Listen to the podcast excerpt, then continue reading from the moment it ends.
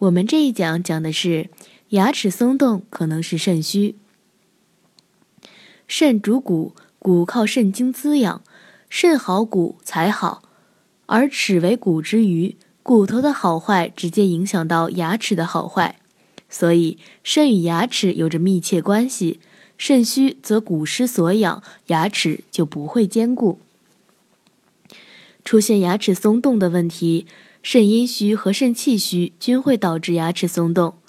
如果你牙齿松动而干燥、隐隐作痛，并伴有头晕、腰酸等症状，还发现有舌体瘦薄、舌质红嫩、舌苔少或者无苔的现象，一般可断定是肾阴虚。临床中发现，出现这类问题的人，往往有房事过度时或者有遗精时，治疗宜用滋阴补肾固齿之法。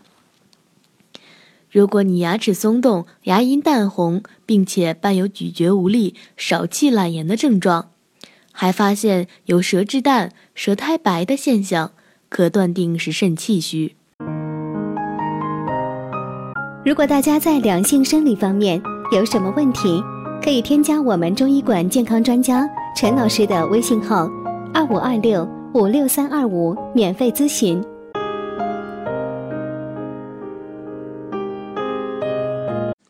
治疗宜用补肾固齿之法，中学建议采用进补滋养的办法来治疗肾虚。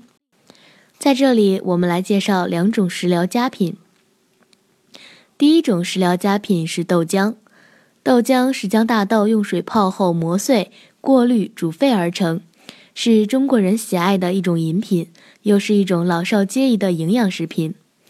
中医理论认为，豆浆性平偏寒，味甘。滋阴润燥，秋冬一碗热豆浆，驱寒暖胃，保健康。